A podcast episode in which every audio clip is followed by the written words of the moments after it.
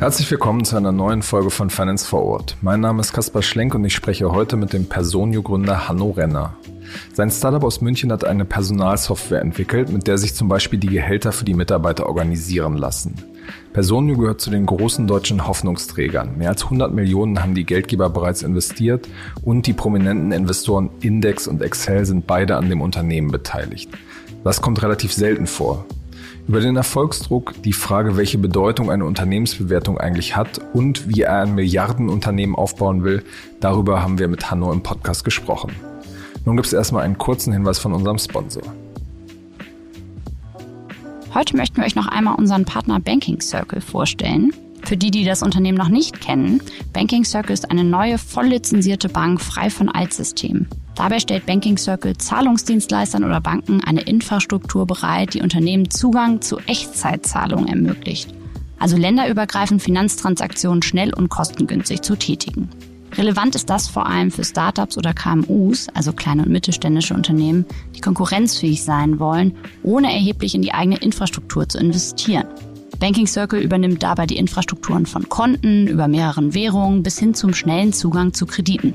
Insgesamt hat Banking Circle hier also eine super Lösung, um gerade auch kleinen Unternehmen Marktchancen zu eröffnen in der digitalen Wirtschaft. Für wen das spannend ist, der schaut sich doch gerne mal das Angebot auf bankingcircle.com an. Und nun viel Spaß bei der heutigen Folge Finance Forward. Hi Hanno, hallo nach München. Hallo Kasper, freut mich hier zu sein. Hanno, mit äh, Personio entwickelt ihr eine Personalsoftware oder habt die entwickelt? Damit kann man zum Beispiel seinen, seinen Urlaub managen oder die ganze Gehaltsabrechnung organisieren. Da geht's ja direkt immer um sehr sensible Daten. Ähm, jeder kennt ja irgendwie die Geschichten, dass mal so eine Liste mit äh, Gehältern irgendwie dann doch äh, im Unternehmen kursiert oder aus Versehen rausgekommen ist und dann irgendwie die ganze Stimmung automatisch äh, in manchen Unternehmen dann so ein bisschen schlechter wird, weil das plötzlich öffentlich wird. Das heißt sozusagen Unternehmen, für die sind diese Daten unglaublich wertvoll, sehr sensibel. Wie seid ihr gerade am Anfang damit umgegangen, ähm, dass Unternehmen euch als jungem Anbieter genau diese sensiblen Daten anvertraut haben und sicher gehen wollten, dass es nicht irgendwie hinausgelangt. Ja, nee, ist ein, natürlich ein ganz wichtiger Punkt und, äh, glaube ich, ein, ein, Herzstück unserer, unseres Angebots ist die, die sichere äh, Verwahrung, datenschutzkonform, aber auch einfach äh, IT-sichere Verwahrung unserer äh, der ganzen Mitarbeiter und Unternehmensdaten, äh, Personaldaten. Ähm, und äh, ja, wie du vorher schon gesagt hast, äh, oftmals äh, passieren eben Dinge mit Excel-Listen, die dann doch irgendwie im Unternehmen durch rumfliegen oder sonst irgendwelche Listen. Genau das wollen wir eben verhindern, indem wir ein äh, zentral organisiertes Tool haben, wo alle Daten sicher gespeichert sind, aber dann auch eben entsprechend die Leute nur Zugriff haben, die auf die entsprechenden Teile von den Daten Zugriff haben sollen und eben nur sehr wenige, vielleicht die Geschäftsführung oder die äh, Leute in der Personalabteilung auf alles Zugriff haben. Hattet ihr denn gerade am Anfang mal äh, irgendwelche Daten-Fuck-Ups? Wir hatten glücklicherweise äh, bis heute keine Daten-Fuck-Ups. Ich hoffe, es war nicht nur Glück, sondern auch äh, hing auch damit zusammen, dass wir einfach sehr viel äh, Fokus darauf gelegt haben und sehr darauf aufgepasst haben. Das heißt, bis heute äh, und hoffentlich auch für die Zukunft haben wir da keinerlei Probleme gehabt. Ähm, ich persönlich von, von meinem alten äh, Arbeitgeber kenne euch noch so vor allem darüber, dass man halt die, die Urlaubsanträge irgendwie darüber einreicht, ähm, dass man seine, seine Adressen ändert, so, so Basisfunktionen. Ihr bietet ja mittlerweile sehr viel mehr Funktionen. Wohin entwickelt sich euer Produkt? Was ist da alles noch, noch vorstellbar, was man eines Tages da alles mit ähm, äh, organisieren kann als Unternehmen? Also klar, aus der, der Mitarbeiterperspektive sind, für, äh, sind vor allem die Funktionen, äh, die Daten ändern, den Lohnzettel einschauen, Urlaub beantragen, vielleicht Zeiten erfassen, wenn es nötig ist. Und solche Dinge, äh, die, die für den Mitarbeiter sichtbar sind. Für die Personalabteilung, das Unternehmen an sich, decken wir aber schon heute den gesamten Mitarbeiterlebenszyklus an, ab. Das heißt, wir fangen an bei der Rekrutierung mit einem kompletten Applicant Tracking System. Wir helfen auch, die, die Stellen zu bewerben, Kandidaten zu gewinnen, auszuwählen, dann einen Onboarding-Prozess, die neuen Mitarbeiter mit ins Unternehmen einzuführen, sicherzustellen, dass sie alle Tools und Zugänge haben, die sie brauchen. dann eben die ganze Mitarbeiterverwaltung, von der wir schon gesprochen haben, die ganzen Daten, die auch nötig sind, ähm, das von sehr offensichtlichen wie Lohnbuchhaltungsdaten bis hin zu Dingen wie die Schuhgröße, wenn man Arbeitsschuhe ausgeben muss als Unternehmen, ähm, aber auch natürlich alle Verträge äh, zu, äh, zu verwalten, die digital zu unterschreiben ähm, und dann aber hin auch bis zur zur Lohnbuchhaltung, wo wir mit sehr vielen Partnern Integrationen arbeiten und zur ähm, Mitarbeiterentwicklung, wo wir Feedback- und Performance-Module abbilden. Das ist so der, der Gesamtrahmen an Funktionen, die wir abbilden. Darüber hinweg äh, ist natürlich das Reporting auch sehr wichtig, dass wir diese Daten, die in diesen ganzen Schritten äh, äh, ja, erfasst und äh, und auch gespeichert werden, dann auch zur Verfügung stellen, dass die, die Unternehmen sich ähm, Reports ziehen können über die Mitarbeiterverentwicklung, über wie entwickelt sich mein, mein Funnel im Recruiting. Ähm, und äh, zu guter Letzt äh, haben wir aber auch sehr, arbeiten wir sehr viel mit Integrationen, weil wir glauben, als äh, zentrales System für alle Personaldaten gibt es natürlich sehr viele andere Bereiche im Unternehmen, die auf diesen Daten basieren und die jetzt auch Zugriff zu diesen Daten brauchen. Und dementsprechend haben wir Integrationen zu Systemen wie Datev, aber auch anderen Systemen wie Slack oder anderen HR-Tools, mit denen wir kooperieren und damit auch einen Marktplatz an Tools unseren Kunden anbieten. Mhm.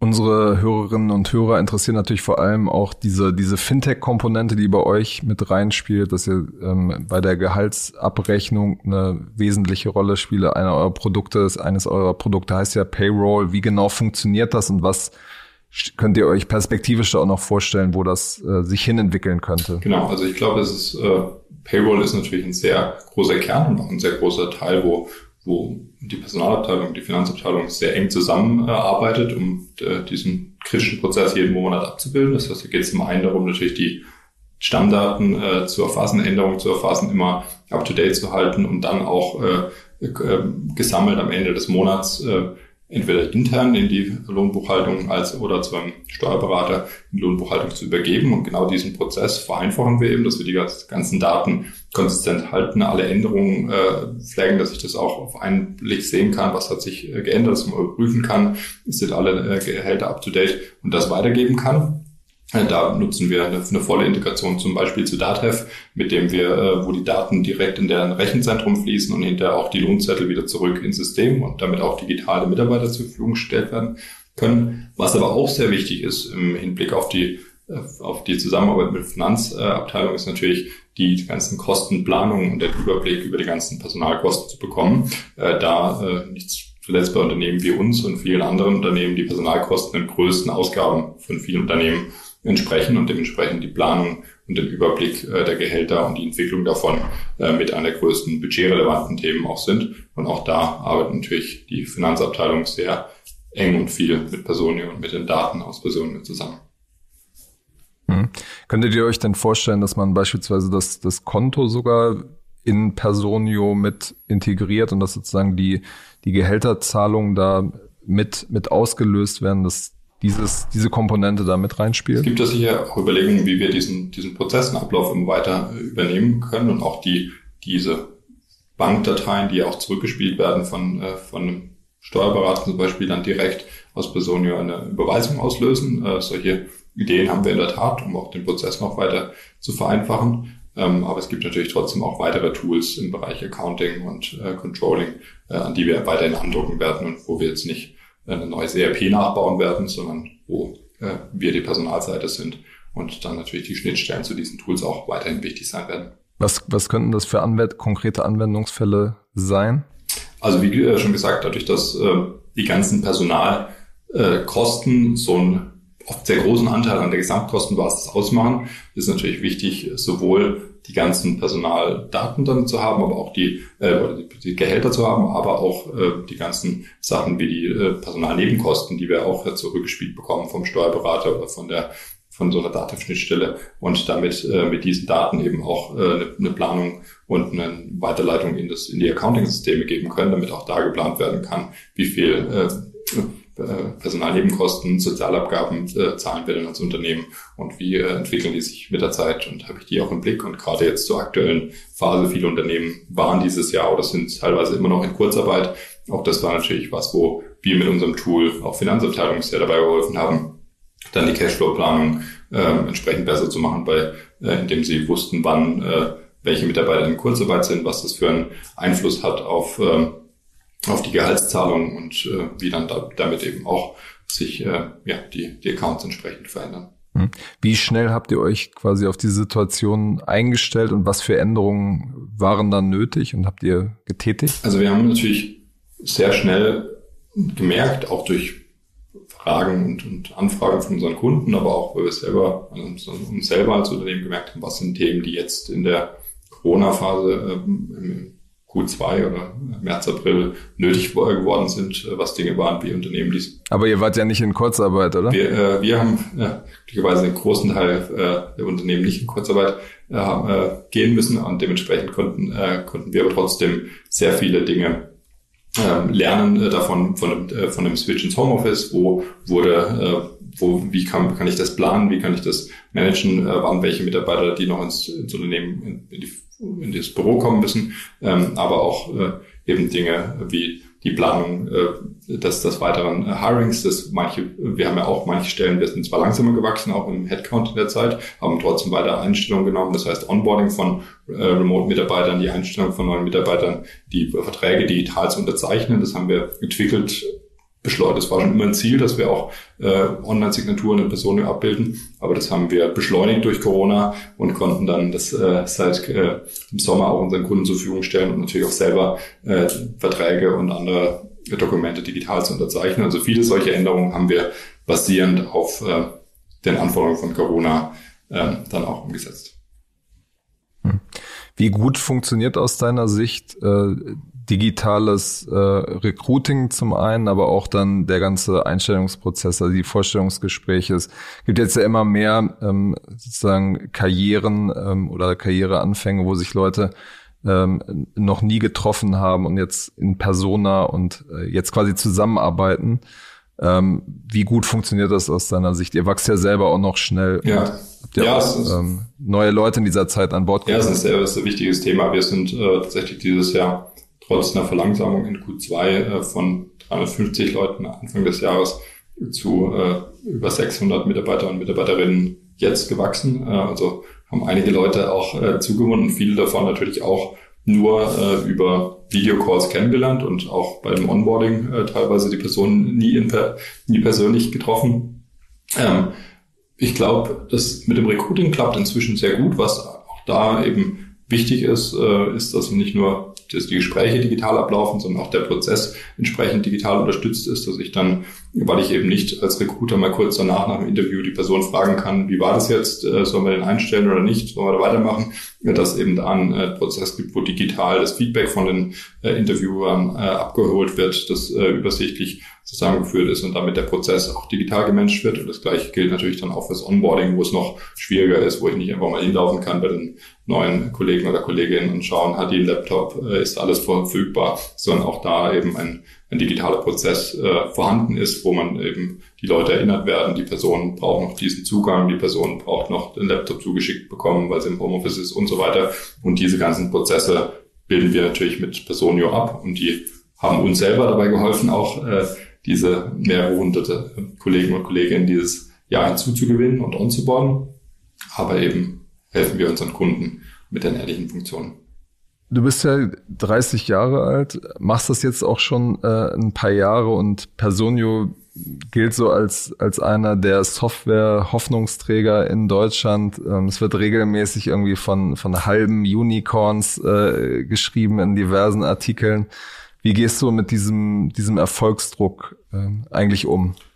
Also ich sehe es nicht als Erfolgsdruck, ich sehe das als eine, wahnsinnige Chance für uns und ich glaube, die Motivation für uns ist wirklich auch zu zeigen, dass wir aus Europa eine führende Softwarelösung bauen können, die eben äh, einen, damit globalen Führungsanspruch auch hat und äh, das eben zu zeigen, dass solche Softwarelösungen nicht aus den USA oder aus dem Silicon Valley kommen können, sondern Unternehmen wie Salesforce ähm, oder Atlassian auch in Deutschland, auch in Europa gebaut werden können und auch für europäische Unternehmen und äh, uns darauf zu fokussieren. Ich glaube, da haben wir, sind wir bisher ähm, glücklicherweise in eine gute Position gekommen, stehen uns, stehen uns aber immer noch da am Anfang und haben einfach wahnsinnig viel Möglichkeit und deshalb spüre ich das weniger als Druck, als, als irgendwie eine wahnsinnig spannende ähm, ja, Weg, der da auch noch vor uns liegen wird über die nächsten Jahre. Ähm, ob Ich meine, aber es gibt ja, gibt ja auch mal ab und zu im äh, Geschäft äh, kleine Probleme und es läuft nicht immer so, wie alles geplant ist. Und wenn jetzt ähm, ja eigentlich alle schon davon ausgehen, dass er jetzt in, in ein, zwei Jahren äh, irgendwie eine Milliardenbewertung bekommt, super weiter wächst, alles immer glatt läuft, da staut sich ja schon ein gewisser Druck einfach auf. Ja, aber ich glaube, der Druck ist weniger also unsere Investoren sind äh, bisher und auch jetzt nach dem Jahr, wo wir uns wieder umsatzseitig äh, verdoppeln werden, sehr, sehr zufrieden und äh, da haben wir teilweise eher Erwartungen, glaube ich, übertroffen. Und entsprechend ist von da der Seite kein, kein großer Druck. Äh, für uns selber ist natürlich, also ich selber bin äh, ein sehr ambitionierter Mensch in, in allen Bereichen meines Lebens und das beträgt sich natürlich von Personio und so führe ich natürlich auch die Firma. Und den Druck machen wir jetzt natürlich damit selber und wenn, wenn wir mal hinten äh, dran stehen, äh, bei irgendwelchen Zielen sind wir natürlich äh, auch entsprechend äh, darauf bedacht, ähm, die, äh, diese auch zu erreichen und das dementsprechend mache ich mir da durchaus einen Druck. Ich habe aber weniger das Gefühl, dass es extern als ein intrinsischer Druck oder Motivation ist, die, äh, die ich da verspüre. Ähm, und äh, mit der mit der Unternehmensbewertung, äh, wann wir dann eine Milliarde wert sind, ist mir da nicht so wichtig. Ich glaube, wie du gesagt hast, wir waren jetzt mit einer halben Milliarde bewertet. Wir haben uns jetzt verdoppelt.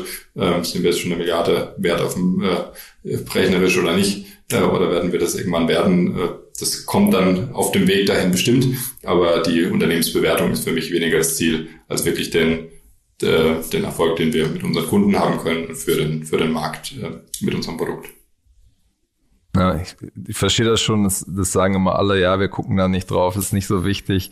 Aber bei den ganzen Gesprächen in der Szene mit den Investoren geht es dann in den persönlichen Gesprächen doch erstaunlich oft auch um diese Themen. Wie viel ist jetzt dein Anteil wert? Wie viel ist dein Anteil wert? Wie viel ist die Firma insgesamt wert? Wie hat sich das entwickelt? Ja, ich, ich glaube, was uns hilft generell ist, dass wir mit äh, in München ein bisschen weg von der der Berliner Szene sind, wo, glaube ich, noch viel mehr in Meetups und so weiter dann, ja, wie schnell, wie viele Mitarbeiter seid ihr jetzt, wie, wie viel seid ihr bewertet und halt sehr viel darüber gesprochen wird.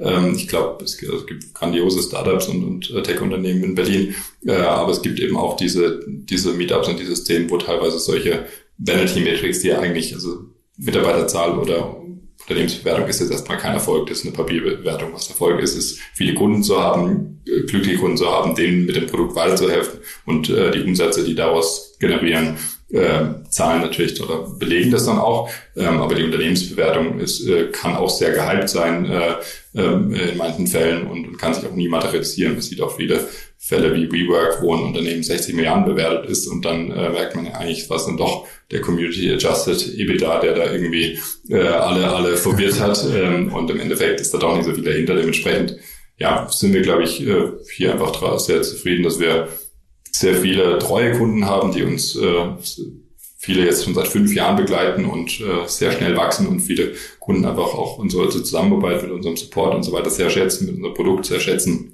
und darauf sind wir stolz und das freut uns. Äh, und eine Unternehmensbewertung ist dann eine Ableitung davon und der, äh, auch der Erfolg der Investoren ist dann eine Ableitung von dem anderen Erfolg. Dann lass uns kurz über die, die Hard Facts äh, bei euch sprechen. Ähm, letztes Jahr zweistelliger Millionenbetrag Umsatz stand äh, im Handelsblatt, glaube ich. Du hast jetzt gesagt, nochmal verdoppelt. Äh, knackt ihr dann schon die, die 100 Millionen Umsatz oder ist noch, noch darunter. Kannst du ein bisschen in der Größenordnung sagen, dass man ein Gefühl dafür Genau, also wir, wir teilen keine genauen äh, Umsätze jetzt öffentlich, ähm, aber wir sind immer noch in den guten zweistelligen Millionenbereichen, äh, werden das auch am Ende dieses Jahres noch sein, ähm, aber glauben, dass wir nicht mehr äh, viele Jahre brauchen, um über 100 Millionen zu kommen. Kurze Unterbrechung für unseren Werbepartner Yext und dem Produkt Yext Answers, eine Lösung für die Optimierung der Suche auf Unternehmenswebseiten. Es geht darum, spezifische Informationen wie zum Beispiel die Öffnungszeiten eurer Bank, passende Jobangebote eures Unternehmens oder die richtigen Kontakte aus eurem Team dem potenziellen Kunden möglichst schnell und nutzerfreundlich sichtbar zu machen. Die NLP-basierte Site Search von Yext Answers macht genau das möglich. Das Suchprodukt versteht natürliche Sprache und ist damit in der Lage, komplexe Fragen zu beantworten. Finanzunternehmen wie BBVA, Farmers Insurance oder auch die First Citizens Bank sind auch schon dabei. Testet das Ganze doch gerne einmal aus. Für euch gibt es die kostenlose Testversion auf yext.de slash ff. Ich buchstabiere euch das einmal. yext.de slash ff. Viel Spaß dabei und nun geht's weiter bei Finance Forward.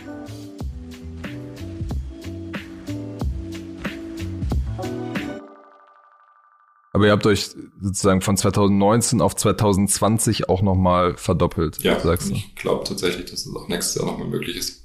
Hm, okay. Ihr habt Anfang des Jahres äh, 75 Millionen Dollar von äh, Excel äh, oder unter anderem von Excel äh, eingesammelt.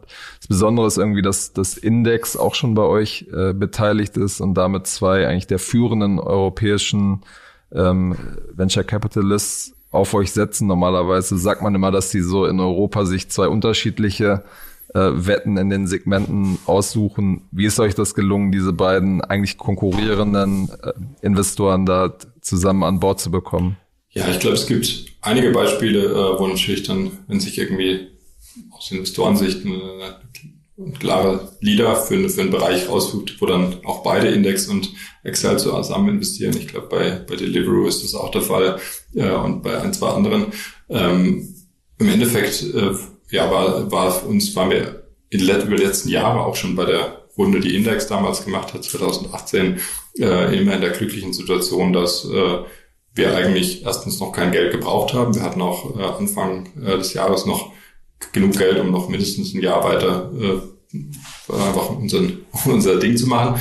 Äh, und dann wurden dann äh, da auch angesprochen von, von Excel und einigen anderen. Das gleiche war bei, bei Index damals der Fall. Und das mm, positioniert einen natürlich schon mal in eine Situation, wo man nicht Geld ansammeln muss und dann äh, kann man sich natürlich auch mit äh, da wirklich schauen, dann nur in, äh, aus äh, nur Geld einsammeln, wenn man auch wirklich einen passenden Partner findet. Und die eine Sache ist natürlich eine, eine gute Brand und was auch dahinter steht, die äh, äh, von von dem Support, den man von Unternehmen wie oder Investoren wie Index, äh, Excel, äh, aber auch Lightspeed äh, bekommt. Gleichzeitig geht es mir aber viel mehr auch darum, um die Leute, die wir damit an Bord holen konnten. Bei, bei äh, Excel jetzt Harry und Andre, die ich schon über mehrere Jahre kennengelernt habe, immer sehr geschätzt habe und äh, für das Inhaltliche schätze, aber auch persönlich äh, für sehr, sehr integre Menschen halte, die ich einfach äh, wie kommt dann so ein Kontakt überhaupt zustande? Die haben euch angesprochen, hast du erzählt? Genau, die hatten äh, sich aber auch äh, gemeldet hatten. Die hätten auch äh, vielleicht schon früher mal äh, waren sie schon mal interessiert und damals hat es dann nicht gepasst, dieses USB, da waren wir auch schon durch mit der Runde, als wir das erste Mal auch mit ähm, nochmal tiefer mit, mit Harry in Gespräch kamen, hatten uns aber davor auch schon mal ausgetauscht, äh, in, über äh, an gewissen Events mal getroffen und äh, dann war eben die Anfrage, ob wir dann offen wären, jetzt schon mal uns nochmal zu unterhalten über eine potenzielle gemeinsame Runde ähm, und die jetzt auch schon ein bisschen früher kommen müsste, würde, als wir eigentlich geplant hatten. Und dann äh, haben wir uns da eben ohne Druck gemeinsam zu unterhalten, gemerkt, dass und das fand ich bei Excel zum Beispiel sehr beeindruckend. Die hatten sich extrem tief mit dem Akt auseinandergesetzt, extrem tief verstanden, was eigentlich die Herausforderungen sind und, äh, und äh, aber auch was, äh, warum gewisse Dinge eben, äh, was zum Beispiel die Nutzung unseres Tools angeht, äh, sehr, sehr positive Indikatoren sind. Und da waren wir auch sehr beeindruckt von, von der, der Breite des, des Wissens, aber auch dem Engagement, wo die damals dann zu, mit einem Team von fünf Leuten hier nach München gekommen sind. Damals ging das ja noch vor Corona, äh, um uns hier gemeinsam äh, einfach auszutauschen über die Zukunft von Sony und die Möglichkeiten, die wir haben. Und ähm, damals. Mhm. Dass die, dass die Investoren ähm, quasi helfen können, das sagen sie ja irgendwie alle mit ihrem Netzwerk und so weiter. Wie konkret unterstützen dich äh, Investoren wie Excel und Index? So eine Sache, die, glaube ich, Top-Investoren ausmacht, erstmal ist, dass sie wirklich vom Mindset her sagen, wir wollen unterstützen, aber nie im Weg stehen. Wir wollen also auch, äh, auch alle, alle unsere Investoren, die wir an Bord haben, sagen immer, wenn es irgendwas beim Investor Reporting geht, was uns mehr Arbeit macht, als wir sonst für interne Sachen hätten, dann sollen wir es nicht reinschreiben. Sie wollen nicht, dass wir Arbeit haben mit ihnen, sondern die wollen uns unterstützen und die wollen auch schon gar nicht irgendwelche Entscheidungen treiben oder uns irgendwie in irgendwelche Richtungen drängen, sondern die verstehen, dass sie hoffentlich ein gutes Team gefunden haben, die im spannenden Markt aktiv sind und die wollen uns dabei unterstützen und vertrauen uns auch, dass wir die richtigen Entscheidungen treffen. Ich glaube, das ist ein ganz wichtiger Aspekt schon mal, was ich teilweise von anderen äh, Unternehmen, Freunden, Bekannten mitkriege, wo, wo Investoren wirklich sich involvieren wollen, Sachen vorschreiben wollen und so weiter. Und ich glaube, das ist schon mal ein ganz wichtiger Punkt, was, glaube ich, sehr gute Investoren auszeichnet, dass sie äh, darauf vertrauen, dass sie es schaffen, die richtigen äh, die richtigen Unternehmen und auch die richtigen Teams zu finden, die dann äh, auch nicht äh, Hand, Handholding brauchen. Darüber hinaus äh, muss ich aber sagen, haben wir natürlich sehr viel Unterstützung auch beim Recruiting bekommen. Wir haben dieses Jahr unser ganzes C-Level auf äh, nochmal äh, erweitert. Also wir bestehende Leute wie Jonas als CEO oder Roman als CPO weiterhin darin, aber auch viele neue wie Birgit von Zalando äh, als CFO oder äh, Geraldine von, von Dropbox als Chief Revenue Officer zu bekommen. Und da haben natürlich die Investoren sehr viel geholfen. Zum einen mit ihrem Netzwerk, zum anderen äh, dann auch uns zu helfen, was äh, muss, was ist ein kompetitives Paket, was so ein ähm, so jemand äh, bekommen sollte, aber auch dann eben beim finalen äh, Closing und Überzeugen von, äh, von den Leuten dann auch nochmal äh, separat in ein Telefonat mit denen zu gehen, um denen eine Außenperspektive auf das Unternehmen zu geben und auf die Möglichkeiten. Und ähm, so gibt es viele Dinge, wo sie natürlich helfen, gleichzeitig aber auch mit. Lass uns, lass uns über das äh, Management gleich nochmal ähm, kurz eingehen. Was du jetzt beschrieben hast, ähm, über das Verhältnis mit den Investoren beschreibt natürlich vor allem die guten Zeiten. Wie gehst du sicher, dass die Leute, die du da an Bord geholt hast, mit denen du über Jahre jetzt zusammenarbeiten wirst, ähm, gerade in den kritischen Situationen, wenn es vielleicht bei euch mal einen Dip gibt, wenn es Probleme gibt, dass äh, die dann quasi nicht äh, ihr anderes Gesicht zeigen. Ja, also was ich da sehr wichtig finde, und das kann ich jedem nur empfehlen, natürlich funktioniert es auch nur, wenn man ein bisschen in einer guten Situation beim Fundraising ist, aber wirklich auch eine sehr intensive Due Diligence selber zu machen auf die Investoren. Also wir haben für jeden Investor, den wir reingeholt haben, mindestens fünf äh, Referenzcalls mit Gründern Unternehmen gemacht, die äh, mit denen die zusammengearbeitet haben und die und manche Investoren sagen dann, ja, hier sind die zwei, drei, mit denen kannst du sprechen. Das sind natürlich dann die Best Buddies, wo es immer gut lief. Aber äh, viele gute Investoren, auch der, der Mikil von Northzone, der bei der Series A war, hat mir damals eine Liste gegeben mit allen Unternehmen, mit denen er je zusammengearbeitet hat und hat gesagt, such dir die aus, mit denen du sprechen willst, weil er wusste, keiner wird schlecht über ihn sprechen. Und dann habe ich mir natürlich bewusst auch Traut sich keiner. Ja, dann habe ich, äh, das hat Mikkel eben gemacht, und dann habe ich mir bewusst äh, auch welche rausgesucht, die eben äh, deutlich mehr Schwierigkeiten hatten und hat dann gef äh, gefragt und so auch bei, bei Excel und Index mit Unternehmen gesprochen, wo es eben nicht so gut lief und dann gefragt, wie es da war. Und ich habe jetzt keine, will jetzt keine, äh, keine Namen nennen von konkreten Unternehmen, aber ein, eine Story vielleicht, die ich glaube ich erzählen kann, um dass man das Unternehmen rausfinden kann. Da ging es äh, um eine Company, die schon äh, an der Börse war und, äh, und wo dann äh, eben auch mal Earning Calls richtig schlecht liefen und ähm, die dann der, wo der Kunde gesagt hat, naja, dann der entsprechende Boardmember, der jetzt auch bei uns an Bord ist, war dann der Erste, der danach angerufen hat und einfach gefragt hat, wie, wie geht's dir denn jetzt damit und wie läuft's denn bei dir? Und das äh, ist ja echt schwierig gerade. Äh, und nicht eben sich nur melden, wenn alles gut läuft und wenn schlecht läuft, irgendwie dann äh, ja, entweder nicht mehr da sein oder, äh, oder dann äh, keinen Support geben. Und ähm, da haben wir zu all den Leuten, die wir jetzt an Bord haben, sehr positive äh, Referenzen bekommen. Und da darf man sich, glaube ich, auch nicht nur von dem, von der Marke, von dem Investor blenden lassen, sondern muss wirklich auf die Individuen schauen, die dann potenziell auch mit denen man zusammenarbeiten wird. Und es gibt ja viele, die sagen, so ein Investment ist wie eine Ehe, kann sich auch nicht so wirklich scheiden, bis die Company mal an die Börse geht, äh, ist, ist man halt erst zusammen im Cap-Table und wird zusammenarbeiten, ob man will oder nicht. Und dementsprechend ist das eine wichtige Das ist also auch euer, euer, euer Ziel irgendwann an die Börse zu gehen. Mir ist immer ganz wichtig, auch intern in der Firma ganz klar zu machen, dass es nicht für mich kein Ziel ist, weil äh, dann würden wir darauf hinarbeiten und dann haben wir alles Gefühl, jetzt haben wir das erreicht und dann ist fertig, sondern das ist, das ist sicher ein wichtiger Milestone. Wir wollen ein unabhängiges, langfristig unabhängiges Unternehmen sein und da ist ein Börsengang irgendwann ein wichtiger Schritt, um einfach auch potenzielle Investoren äh, die Möglichkeit zu geben, dann äh, auch, auch die Anteile zu verkaufen. Und ich glaube auch, dass viele unserer Investoren sehr lange in der Public Company äh, Zeit auch dabei bleiben können und auch hoffentlich werden. Ähm, nichtsdestotrotz äh, ist es ein wichtiger Schritt äh, irgendwann auf dem Lifecycle äh, für uns als Unternehmen, aber ähm, genau nicht das eigentliche Ziel, sondern das geht dann noch deutlich darüber hinaus. Du hast gerade schon angesprochen, dass ihr in den letzten äh, Monaten ein sehr erfahrenes Management mit, mit an Bord geholt hat, habt, unter anderem von Dropbox, TransferWise, äh, Zalando. Wie hast du als CEO gemerkt, okay, ich brauche jetzt hier Leute im Team, die, die vielleicht längere Berufserfahrung als ich haben, die ähm, ja schon, schon länger dabei ja. sind?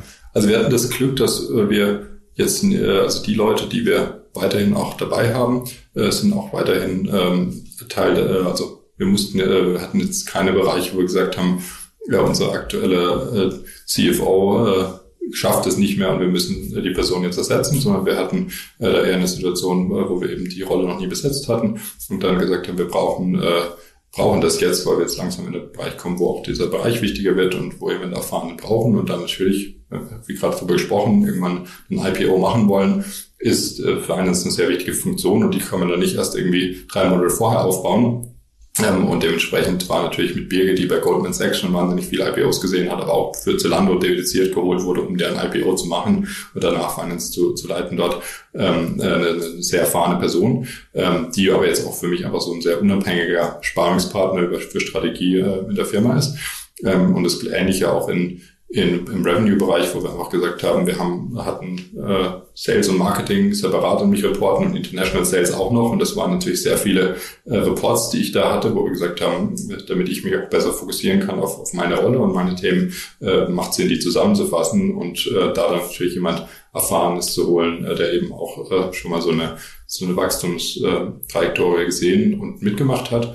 Und ich glaube, das gibt auch nochmal sehr viel Confidence für die ganze Firma, aber auch für mich, dass es jetzt nicht äh, ein Unternehmen äh, mit, mit äh, 10 Milliarden plus äh, Market Cap äh, und, und, und großen Umsätzen nicht irgendwie ein Traum ist in Zukunft, sondern wirklich Leute an Bord haben, die sowas schon mal durchlaufen haben und genau das gemacht haben. Und der letzte Punkt im Bereich People, ist natürlich für uns eine wahnsinnig wichtige Funktion. Da haben wir auch fast zwei Jahre gesucht.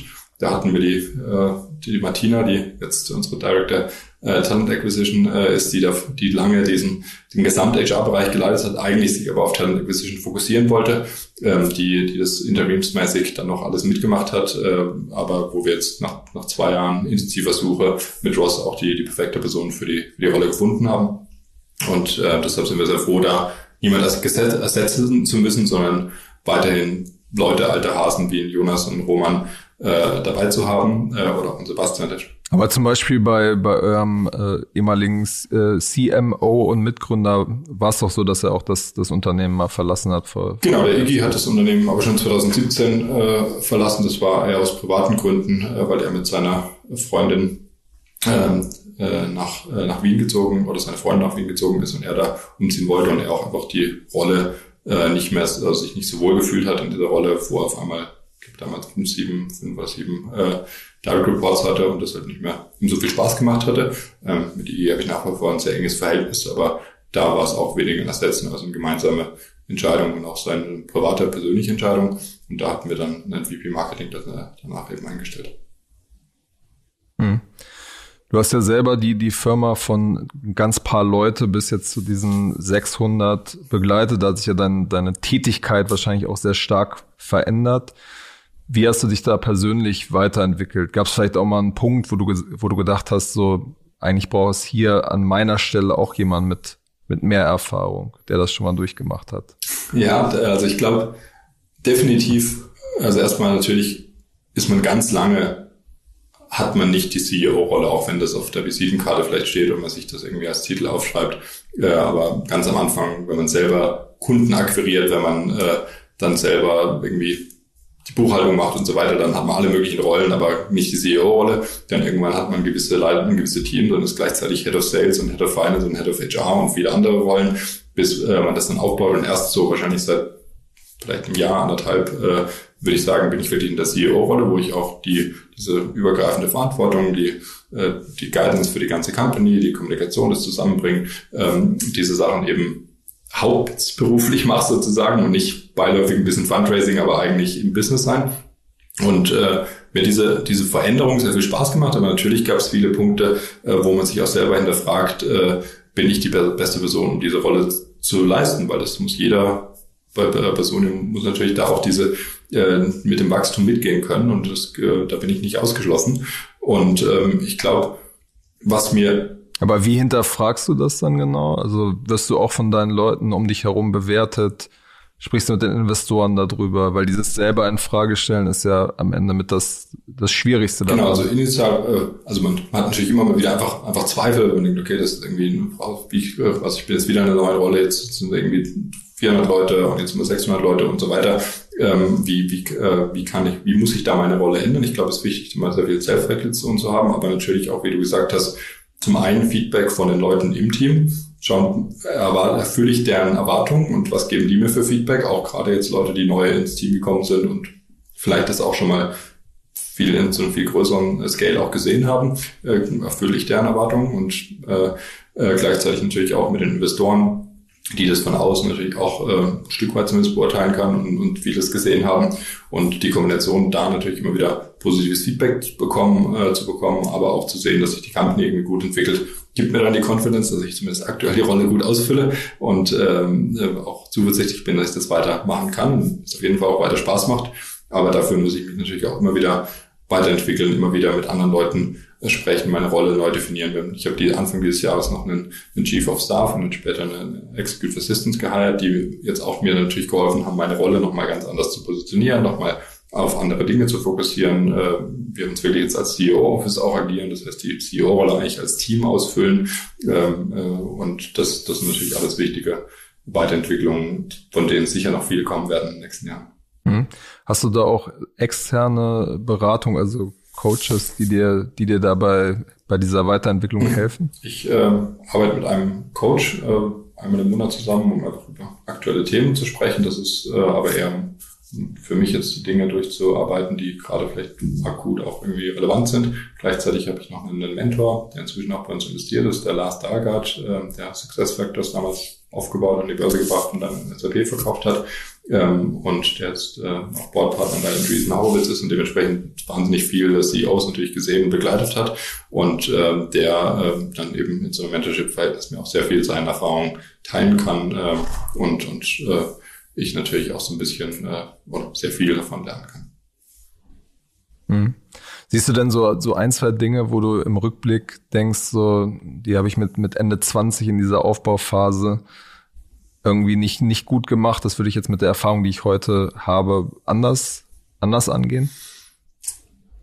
Also es gibt sehr, sehr viele verschiedene Learnings über, über die ganze Bandbreite. Eine Sache ist, dass wir viel zu spät dedizierte Recruiter geheiert haben. Wir waren ganz viele äh, Zeit, obwohl wir im, im Headcount relativ schnell gewachsen sind, waren wir sehr oft, hätten wir Kunden unserzeitig viel schneller wachsen können und auch unser Produkt viel schneller voranbringen können, wenn wir schneller geschafft hätten, äh, die richtigen Talente zu bekommen. Und äh, da haben wir einfach, äh, sind wir oft zu langsam gewachsen, weil wir nicht die Recruiting-Kapazitäten gehabt haben. Inzwischen haben wir, glaube ich, 26 Vollzeit-Recruiter und werden weiter wachsen. Und ich bin inzwischen großer Verfechter von, man kann nicht zu viele Recruiter haben, weil im, im, im schlimmsten Fall hat man einfach nur zu viele gute Kandidaten, von denen man auswählen kann.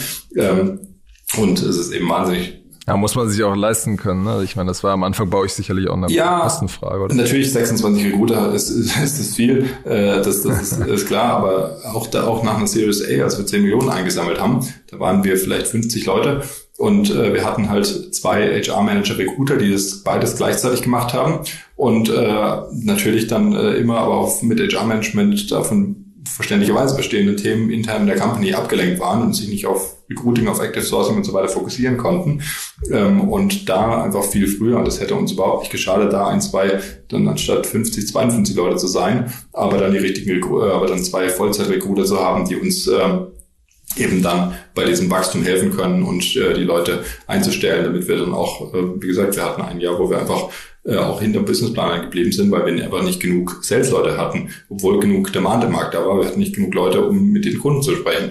Und das ist natürlich wahnsinnig schmerzhaft, äh, dann irgendwie sich das selber zu einzuschränken. Genauso auf Produktseite, wo wir jetzt endlich es schaffen, irgendwie 20 äh, neue äh, Engineers pro Quartal dann auch dazu zu gewinnen, was uns wahnsinnig lang sehr schwer gefallen ist, weil wir natürlich auch eine hohe Bar haben und die auch immer halten wollten und auch tun jetzt. Aber dafür braucht man halt dann äh, entsprechend, wenn man nur ein Prozent äh, Leute einstellt, braucht man halt äh, 2000 Engineers im Funnel, um dann äh, irgendwie die, die, die 20 äh, einzustellen für ein Quartal. Und die muss man erstmal akquirieren, die muss man alle betreuen, mit denen muss man sprechen, die muss man, äh, da muss man die Besten aus identifizieren. Und all das kostet wahnsinnig viel Zeit und in die muss man dann halt auch investieren und das Geld investieren. Alles klar, Hanno, wir sind schon am Ende der Zeit. Vielen Dank für das Gespräch und bis zum nächsten Mal bei Finance Forward. Vielen Dank, der Kaspar. Bis bald.